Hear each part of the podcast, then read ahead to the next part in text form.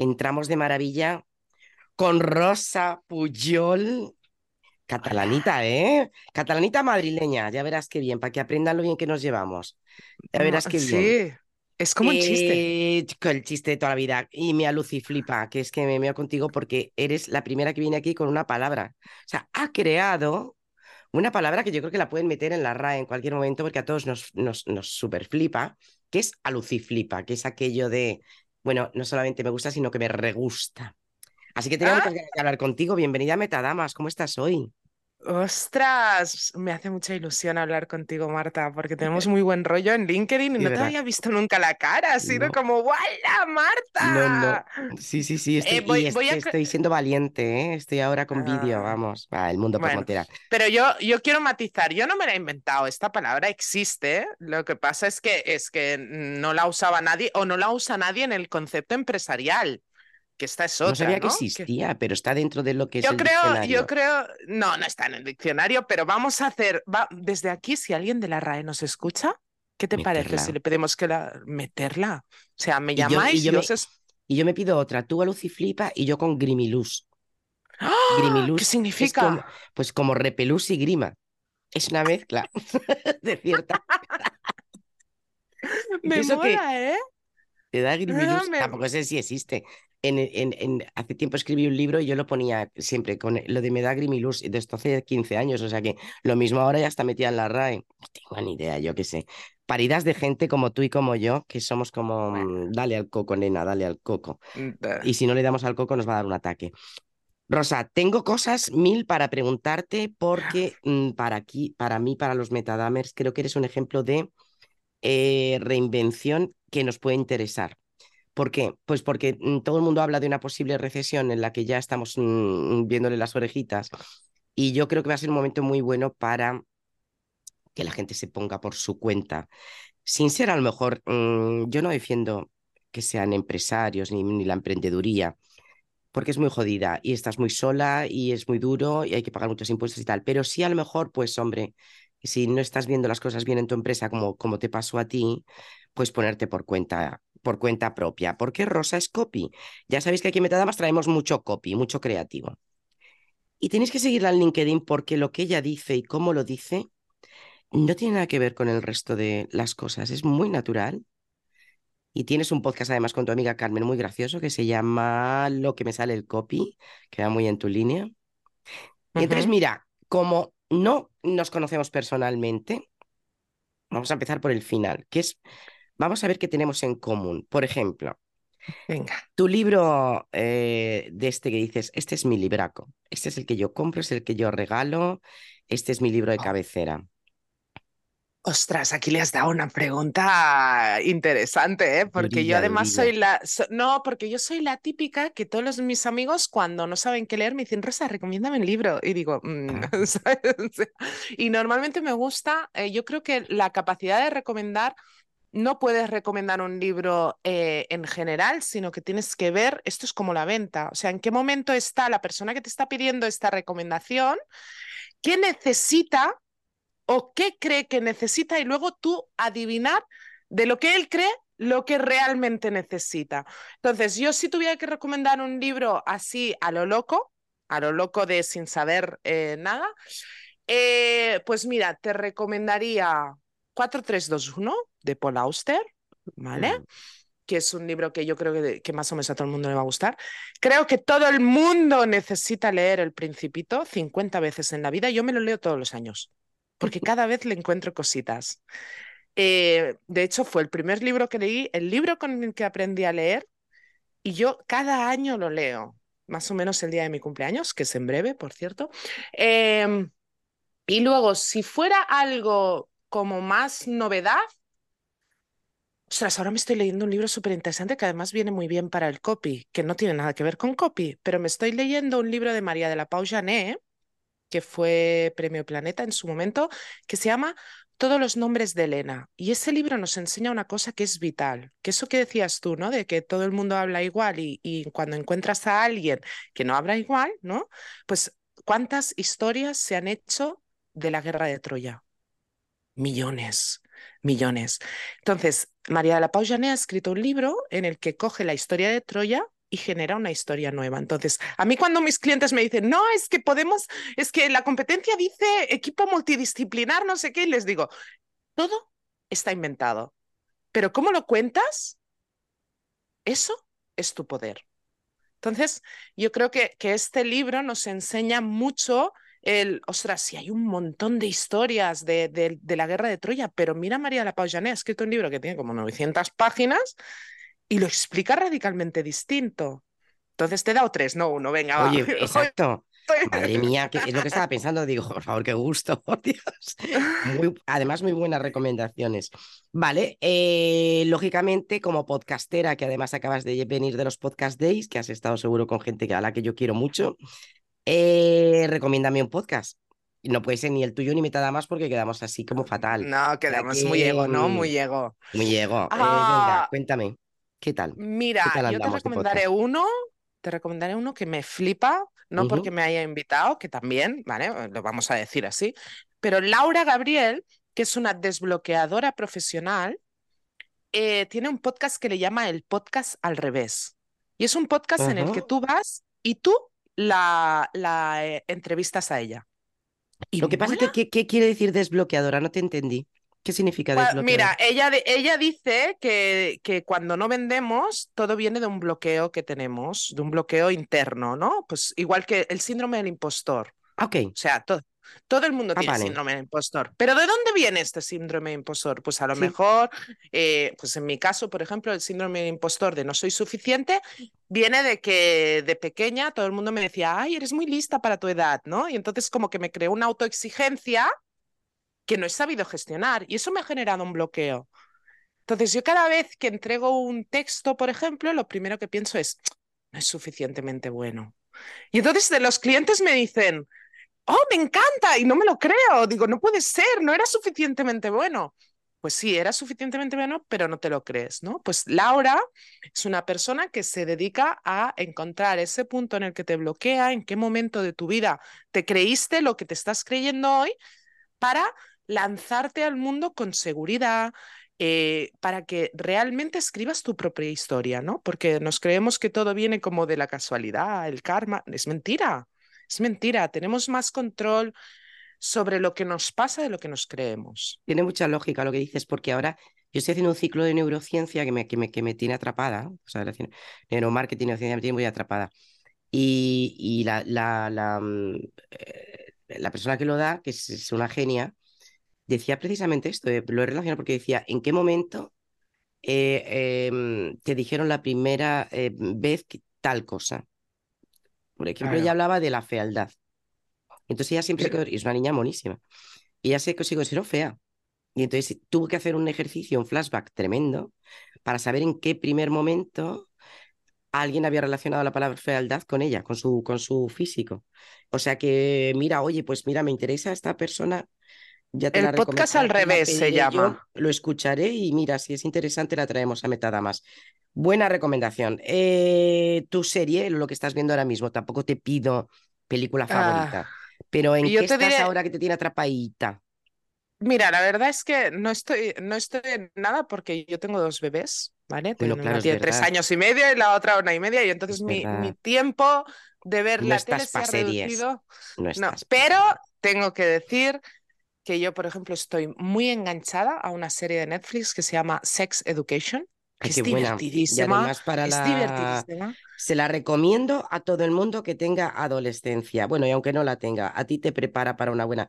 Es una serie que yo siempre he recomendado para, para, para familias, eh, exacto, de, gente adolescente, porque ahora mismo ha cambiado tanto el tema sexo. O sea, es tan, tan mm, vibrante que yo no sé, a veces yo le pregunto a mi heredera, pero yo qué soy, pues eres fluida, eres no sé qué, porque a veces no sé ni lo que soy. Digo, ah, pues muy bien pero también, también es muy cambiante, pero me, resulta muy interesante, también puede ser confuso. Qué buena, qué buena recomendación. Vale, bueno, porque ah, perdóname. No, no, no, no, quería matizar una cosa. Creo que, que no, no nos han educado en el sexo. A nosotras, a nuestra generación.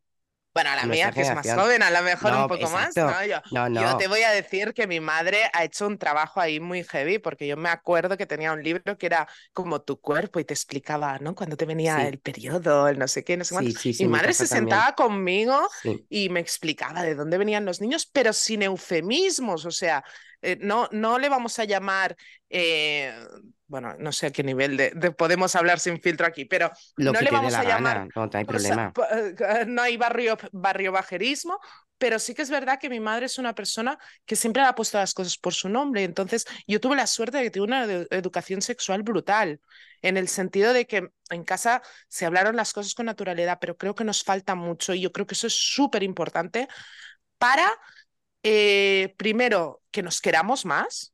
Pues yo flipo a veces, ¿no? Como, como las mujeres nos tenemos ese sentimiento de que nos usan, etcétera, etcétera. Y que la educación es básica para eso. Y desde pequeñitos, mi hija sabe, le llama a los órganos genitales por su nombre. Entonces, y tiene tres años.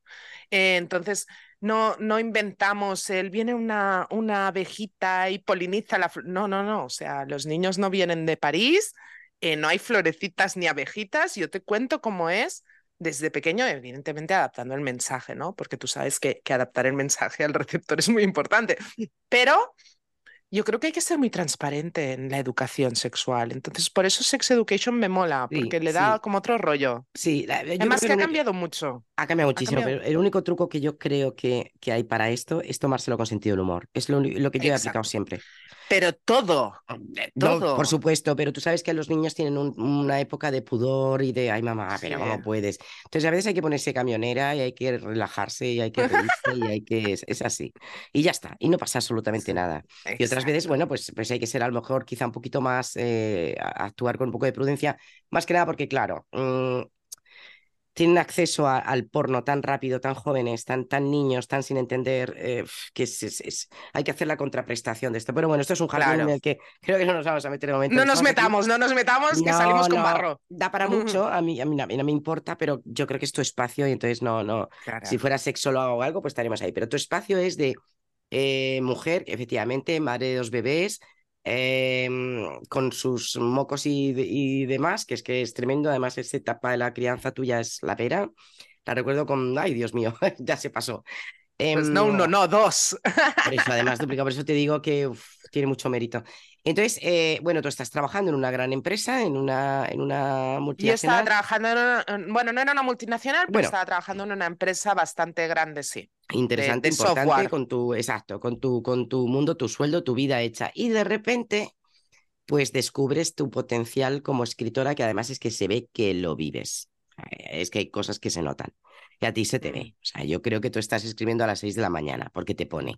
Sí, entonces, sí, esas, cosas, claro, esas cosas se notan. Y entonces eh, te has metido dentro del copy, que pues, lo hemos dicho 30 veces, pero por si acaso. Copywriting es y ha existido toda la vida, no lo ha inventado Irra Bravo ni Javi Pastor, que han venido aquí, que los adoro.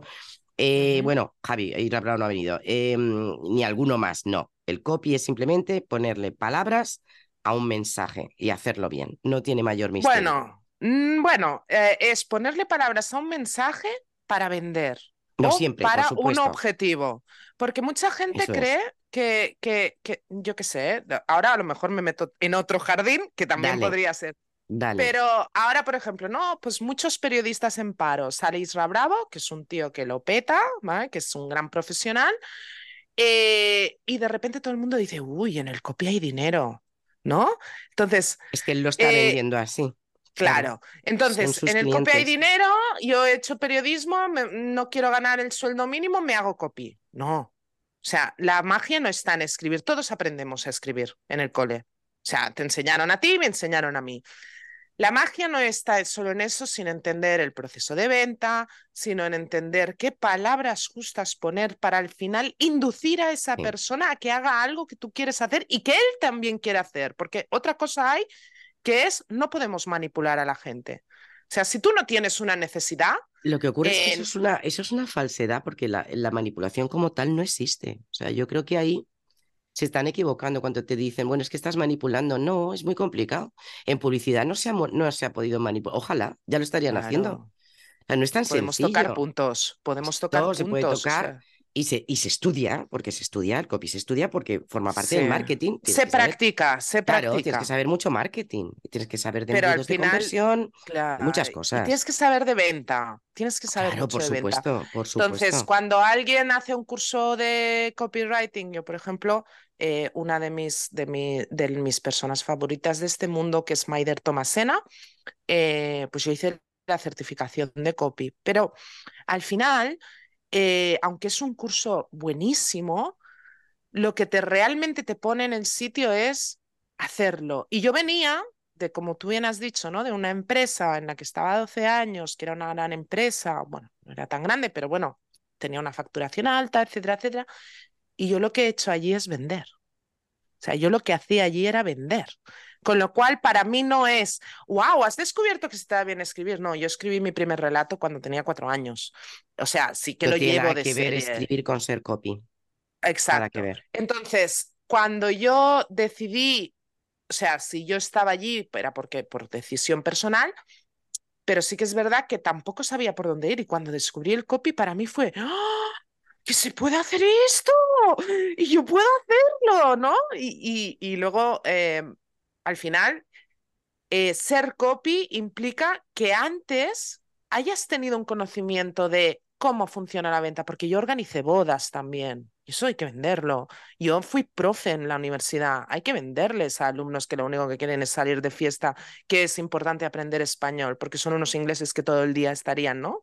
Yo di clases en la Universidad de Inglaterra y, y, a mí me, da me costaba mucho dar clase precisamente porque estaban en un nivel hormonal en el que o yo hacía atractiva esas clases o allí no aprobaba ni Dios, ¿no? Porque además yo soy un poco Rottenmeier como profe. Entonces, eh, y, y yo creo que todo esto hace que al final para mí no haya sido una reinvención real, sino que es una consecuencia de que yo no sabía qué palabra ponerle a lo que yo quería hacer. Yo creo que eso es importantísimo. O sea, entender que ni un curso de marketing te hace marketer, ni un curso de copy te hace copy, ni un curso de nada te hace nada. Te hace tu experiencia tus conocimientos y luego cómo los aplicas, ¿no? Porque dices, ostras, de poner cervezas en una cervecería de Viena, que fue uno de mis primeros trabajos al salir de la universidad en Austria, eh, ¿aprendiste algo de copy? Ostras, aprendí un montón. Porque en Austria, además, en ese momento gobernaba la extrema derecha y yo era la hispana, ¿vale? Eh, había gente, típica gente de, de, de vienesa, que no querían que les sirviera yo, porque yo era la hispana. Entonces yo allí aprendí un montón de cómo camelarte, y lo digo entre comillas porque no nos camelamos a nadie, pero cómo camelarte la gente para llevarlos un poco a tu terreno. Y esto yo lo aplico a mi día de hoy. Y dices, ostras, de poner cervezas, en serio, de todo, de todo se aprende. Da igual que hayas trabajado en una línea erótica, que en un, o sea, todo. Sí. ¿No? Sí, porque además uno de los fallos que no nos enseñan a vendernos y es una pena. Es una cosa, a mí me, parece tristísimo. Ahora yo estoy en otro, en, otra, mm, en otro tema haciendo branding y hay una, una compañera que es una monada y esta niña acaba de salir de diseño gráfico y terminar su carrera y no sabe venderse. Digo, a ti no te han enseñado a venderte, ¿verdad? No tiene idea. Ella cree que mm, tiene que preparar un portfolio y enviarlo a las, a las empresas. Digo, lo llevas claro, porque mm, como tú hay miles. Y encima, para colmo, mm, ahora tienes el, el, el, tema de las IAS, que a mí me apasiona, que ya sabes que me, me, vuelve loca. Llevo mucho tiempo detrás de las IAS con ellas y no estoy nada en contra, pero sé perfectamente que va a hacer pupita a cierta gente y, y a los diseñadores gráficos les va a hacer pupita. Yo que aprendí diseño gráfico, hay ciertas cosas que ya no abro ni el Illustrator. Yo tiro directamente con otros programas y realmente el resultado es el mismo y yo me he ahorrado cinco horas de trabajo. Claro. Pero al final, lo, de la inteligencia artificial que dices, no voy a decir esta frase. ¿Tú, ¿Tú, cuáles manejas? ¿Manejas? Yo, yo manejo ChatGPT, manejo ChatGPT, pero quiero matizar una cosa. Todo el mundo se ha puesto de moda una, esta frase de no te, va a, no te va a quitar el trabajo la IA, ¿no? Sino alguien que sepa usarla. No es verdad. alguien que sepa usarla. Yo no estoy de acuerdo eh, con eso. Pero yo creo que al final la inteligencia artificial no nos puede quitar la humanidad, ¿no? Y yo siempre abogo, porque uno de mis lemas es vende sin perder tu esencia, porque yo creo que esto es súper importante, es lo que nos hace diferentes. A ver, vamos a ser realistas. O sea, el 98% de nuestro cuerpo es igual que al resto de la humanidad. Solo tenemos ese dos que nos va a distinguir. Y ese dos no tiene que ser una gran cosa al final, tiene que ser algo que nos distinga. En mi caso, o sea, cada uno es bueno en algo. Y la IA, si tú sabes preguntarle, yo por ejemplo, ¿por qué uso ChatGPT? Porque yo llevo 12 años trabajando con programadores, ¿no? En la empresa. Entonces, en esa empresa en la que estaba, aprendí a leer código, aprendí cómo pensaba la mente de un ingeniero, además trabajé con ingenieros que eran brutales, que eran gente muy top en España, ¿no? Eh, y aprendí cómo pensaban y cómo programaban. Y eso, que, no, que al final lo puedes extrapolar un poco a, ostras, ¿cómo le pregunto al chat GPT para que me ahorre el tiempo? A mi chat GPT, yo lo digo, eh, lo digo a mesa abiertamente, a mi chat GPT no me escribe los textos, pero si yo, que cada sábado publico una cosa que se llama copy ortográfico inline. Que me encanta, que me encanta, por favor. Que es al final darle, claro. Me encanta, está divertidísimo cómo lo haces. En, en, esa, en, esa, en esa sección lo que doy son trucos mnemotécnicos para no cometer errores más típicos que cometemos escribiendo, como eh, pues diferir entre sino y si no, ¿no? Claro, ¿qué me pasa? Que algunas veces yo, que no soy una persona que programe mis publicaciones a un mes, eh, llega el viernes por la noche y digo, ¡ay, el copy ortográfico! Porque yo además publico a las 8.14. No me lo podría poner fácil y publicar al mediodía. No, yo a las 8.14 de la mañana. Em, ¿Qué hago? Pues yo, yo ya tengo un prom, una, una, pregunta que hacerle al chat GPT para decirle, dame ideas de qué son los típicos errores que se comete un hispanohablante eh, escribiendo y que pueda usar para un post. Y entonces ChatGPT me dice el sino sino, el es cómo con tilde o sin tilde. Total. Entonces, al final lo uso para inspirarme en mi trabajo. También lo uso para que me dé ideas, ¿no? Por ejemplo, yo cuando yo, como una gran parte de, de, mi trabajo es investigar, ¿no? Esos deseos profundos, esos anhelos, porque si no un texto no funciona. Pues cuando yo he hecho mi investigación, voy a ChatGPT y se le digo, mira, he encontrado esto, esto, esto. Mi teoría es que el deseo profundo de este cliente es lo que sea. Y entonces le digo, mm, dime posibles objeciones. Yo te voy a contar un secreto, ¿eh? Em, eh, una vez tenía una reunión que me ponía muy nerviosa, ¿no? Y era una empresa que quería contratar un copy, pero lo quería en nómina y yo no quiero trabajar en nómina, ¿vale? Entonces yo para no perder la reunión, que fui, fui a ChatGPT y le dije, imagínate que eres un CEO de una empresa de marketing y dime, y tienes esa objeción, ¿no? Que quieres a alguien. Dime por qué tienes esa objeción. Pues porque la, la, el tema de la marca la vas a coger más si estás dentro, etc. Y ahora dime cómo la arrebato. Y yo me cogí todo lo que me dijo ChatGPT me lo puse en un guion y dije, venga, ahora vamos a hacer la reunión. Y es flipante porque realmente Chat me ayudó, me ayudó en esa reunión, ¿no? Porque yo a lo mejor me dio ideas de cosas que yo no pensaba que podía pensar un CEO, ¿no? Y, y, y me ayudó a tener un argumento en el momento en que ese tema saliera en la reunión. Y eso moló mucho. Pensé, ¡Wala, tío! Esto es la leche para preparar reuniones de venta, ¿no? Claro, es que lo que hacíamos, pero mira, sin, sin, sin las jepetas tú habrías dicho directamente, entro en Google. Eh, por favor, modelos de entrevista de no sé qué, no sé cuánto. O sea, realmente la información es la misma, porque... La información está ahí. Claro, está ahí. Eh, eh, lo que ocurre es que mm, te responde. O sea, tú a Google no le puedes nada más que pedir, pero no te responde. Pero aquí hay un diálogo, o sea, hasta el punto que mucha gente, que yo lo sé, se preparan las entrevistas em, y los podcasts a través de, del chat. Y entonces dicen, investigame a esta persona, hazme un perfil y en el momento que tengas un perfil, dime qué tipo de preguntas son interesantes. Es hasta, ese punto, ¿eh? ¿eh? Ya no hay vuelta atrás, a no ser que prohíban el uso de las, de las IAS y no lo van a poder prohibir, ya es imposible.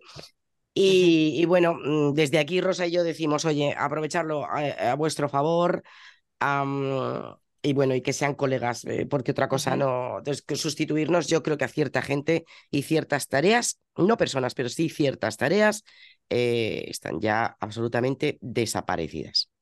Otro tipo no, pero hay ciertas que ya no van a estar.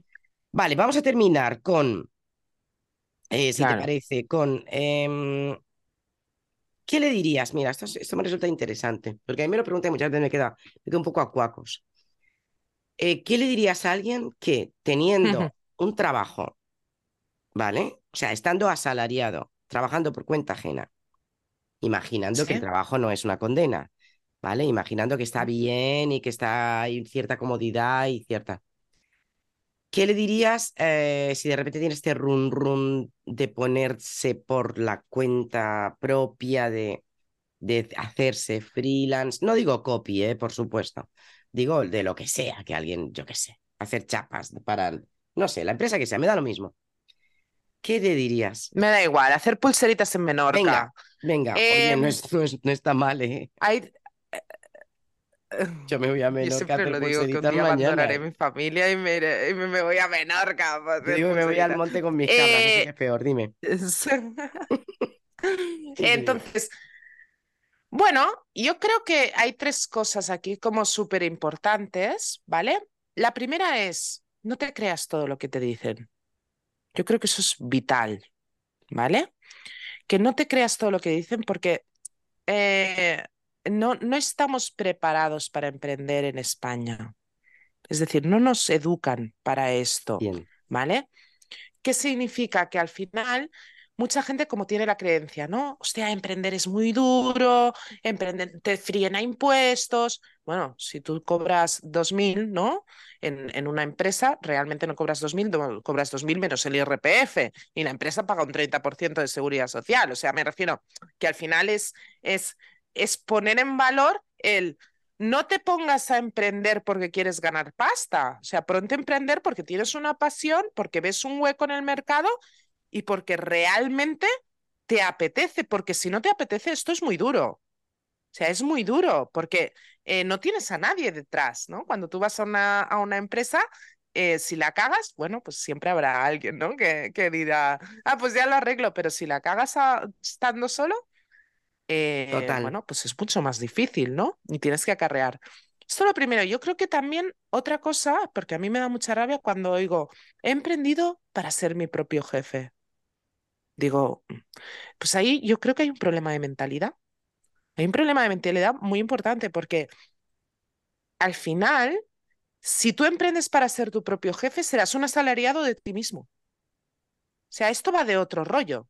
Esto no va de ser tu propio jefe. Esto va de hacer algo que te mueva por dentro, que no te importe estar trabajando un sábado por la mañana. Y si no te apetece trabajar un sábado por la mañana, pues lo haces con tu horario, me da igual, pero no es para ser tu propio jefe ni para forrarte, porque forrarte y facturar seis cifras no llega de la noche a la mañana. Sí, es Entonces, todo el mundo, eh, todo el mundo que dice yo eh, emprendo para ser mi propio jefe, pienso, pues eres un asalariado, hay que cambiar de mentalidad, porque cuando pensamos así, entonces, ¿qué pasa? Que hay fracaso y cuando hay fracaso es que emprender es una mierda. ¿No?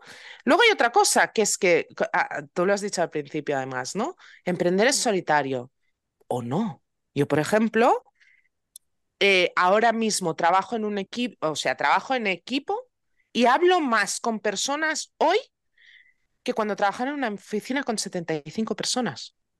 ¿Por qué? Porque he generado una red de contactos que a mí me ha salvado la vida. O sea, yo colaboro, por ejemplo, con un asistente virtual, con Desi, eh, o sea, yo hablo más con ella que con mi marido, que mi marido se piensa que tengo un amante, ¿sabes? Ah, no, no tengo un amante, cariño, es que, o sea, de sí me salva la vida. O sea, cuando yo tengo un rollo, ella me, me, dice, ¿en qué te ayudo? ¿Qué hago? Venga, va, ya está hecho, dale, ¿no? Yo creo que conectar con gente que está Pero vibrando... hablas de Desi como si Desi fuera... Perdona, tu, tu, tu chat GPT, o sea, perdón, mm. como si Desi fuera un chatbot, pero Desi es una persona, imagino. ¿O no? No, Desi es, es, mi, es mi, digamos, mi mano derecha, ¿vale? es una persona, que me ayuda. Es, que tú has dicho asistente virtual y la gente He dicho asistente virtual, ¿no? Claro. Oye, pero ¿qué tiene? ¿Una robota que le hace como la rumba? No, es una rumba. no, no, un asistente virtual es una persona que te ayuda, que, que, te ayuda, uy, qué mal esto del te ayudo a, eh, que te ayuda pues con las tareas que tú decidas, eh, ¿no? Pues facturación o, o, maquetar tus, tus posts de Instagram, lo que sea. Entonces yo creo que, que cuando decimos emprender es solitario es porque nos ha faltado recordar que somos humanos. Yo, por ejemplo, voy mucho a networkings, conozco mucha gente, yo me relaciono mucho con otros copies, ¿no? Y la gente me dice, pero son tu competencia. Por... No. Bueno, tío, no. o sea, yo cuando me relaciono con otros copies, eh, lo, lo hago desde el aprendizaje y desde la humildad. Yo creo que eso es súper importante, ¿no? O sea, ¿qué puedo aprender de ti? Yo, la gente me dice, ostras, con Carmen haces un podcast, pero si es tu competencia. Carmen tiene cosas que yo no haré nunca. ¿Sabes? O Carmen. Es decir, que, que cuando encontramos la gente que nos funciona de red, emprender se hace mucho menos duro. Y para mí eso ha sido la clave este año, encontrar las personas en las que yo en el momento en que tengo un problema es, eh, tío, que estoy bloqueada, necesito un Zoom, ¿no? Y, y, lo hago, lo hago con, con, mucha gente, bueno, mucha gente no, yo soy de pocas personas, pero buenas, ¿vale? Eh, pero lo hago con, con, con, gente que tengo a mi alrededor, claro, con, gente que tengo a mi alrededor y que, y que están ahí y que se han convertido casi casi en familia para mí, ¿no? Yo creo que eso es básico. Es básico porque es que solos llegaremos, bueno, llegaremos donde llegamos, juntos o con, con gente que te da soporte, siempre llegas más lejos, ¿sabes? Entonces, yo creo que esto es súper importante. Derribando mitos, creo que has tocado dos muy importantes. El tema de, de no te creas todo lo que te dicen me parece súper buena tip, o sea, es un, hay que apuntarlo ahí porque es que aquí no hay, no hay un término medio, hay gente que está todo el día hablando de emprendimiento mm, y de facturar y gente que sin embargo lo está poniendo todo negro. Yo creo que es, justo en el, en el, término medio lo que decías. Y luego la soledad. Eh, pero yo creo que eso también tiene razón. O sea, yo creo que ahí también depende mucho de tu personalidad, de cómo seas. Hay momentos en la vida en los que quieres estar más en la cueva. Hay momentos en los que de repente quieres hacer más networking. También Venimos de una gorda de estar todos en la cueva por imperativo legal. Yo creo que eso también nos ha sacudido y nos ha hecho ver que, bueno, pues, pues ciertas cosas, ¿no? Porque mira, mucho mundo copy nació de, de la pandemia. Fue una cosa muy llamativa. Todo esto de Zoom y todo esto de conectarnos vía, mm. Yo me acuerdo que yo ya, yo, yo estaba en la escóbula de la brújula, que es el primer podcast, que la gente decía, joder, pero es que, mm, ¿estáis o no estáis en la radio? Y yo, ¿pero qué es lo que hacéis? Yo decía, un podcast, claro, te hablo de hace 10 años, ¿eh? Un podcast. ¿Pero cómo se escribe? Decía la gente, podcast. Y sin embargo ha habido ahora una revolución, fija, yo la Y lleva tilde, lleva, tilde, esto lo he dicho. Lleva tilde, por favor, exacto, lleva tilde. Sí, sí que lo, lo seguimos viendo en, en, inglés. Y, mm, y mira, los podcast days y todo esto, la cantidad de gente que está diciendo, que a mí me hace una gracia tremenda, ¿no? Que mm, yo es que quiero montar un podcast, pero todavía no sé de cómo. Digo, uh, qué miedo me da. Con la gente que quiere, no, yo es que quiero tener un podcast, pero todavía no sé de qué. Mm, primero ten el qué. Primero ten el qué y luego encuentra, encuentra la vía de comunicación, que puede ser mil formas, porque desde luego ahora mismo para comunicarnos, mira que tenemos canales. Rosa, pues oye, mira, ¿eh? Metadama de honor, ¿eh? Muy bien, aluciflipante. Joder, es difícil la tu palabra. ¿eh? Aluciflipante. Aluciflipante. Aluciflipante. Es complicadita, ¿eh? Sí. Hay que practicarla. No creas que es de estas palabras bueno, la primera. Hay que practicarlas. Pero me gusta mucho. Por eso hay aluciflipa. Por eso tengo los dos dominios. Muy bien, muy bien, muy bien. Luciflipa.com y Luciflipante, que aún no tengo nada, pero yo los tengo por si acaso alguien se me los quita. yo soy como tú, yo cualquier, mira, metadamas, todo esto, yo cualquier cosa, pa, me pillo el dominio, luego a veces lo renuevo, a veces no, porque como soy mm, mil, mil martas, pues de repente tengo un proyecto y digo, pero y es que tienes que renovar este dominio, y digo, pero ¿qué dominio? Pero porque yo cogí este nombre tan rarísimo que era lo que yo quería hacer con esto. Tremendo horrible. Rosa Rosita, te llamaban Rosita de pequeña. Eh, no mucho, no mucho, pero bueno, lo, permito, lo permito. A mí me llaman Martita, me hace gracia. me llaman de mil formas y ya digo un momento que digo, pues me parece bien. Todo encaja. Rosa, un abrazo. Gracias por venir a Metadamas. De verdad que ha sido un honor tremendo. Te sigo leyendo en LinkedIn. Os recomiendo que la sigáis, por favor. Ya mandaré porque siempre pongo eh, los links. Eh, y me parece que, que, hacéis cosas muy flipantes y me ha encantado este rato. Y que tu niña se ponga bien. Que tiene, estamos Muchas con, gracias. Con, las, cosas. Ay, sí. es una etapa mala. Ahora entra el frío y bueno. Y los moquitos. Ay, que no te diré. Cebolla le ponía. Pues a mí lo de la cebolla me venía fenomenal. Es una tontería de madre, pero cebolla cortadita así. Al lado que huele la habitación. Luego te puedes imaginar a choto encebollado. Pero yo le ponía la, media cebolla y oye, de verdad, no sé qué narices hace la cebolla, pero funciona. Un abrazo enorme. Abre, los bronquios. Abre, los, bronquios, exactamente. Algo debe dilatar. Muchas gracias. Namaste, hermana. Cuídate mucho.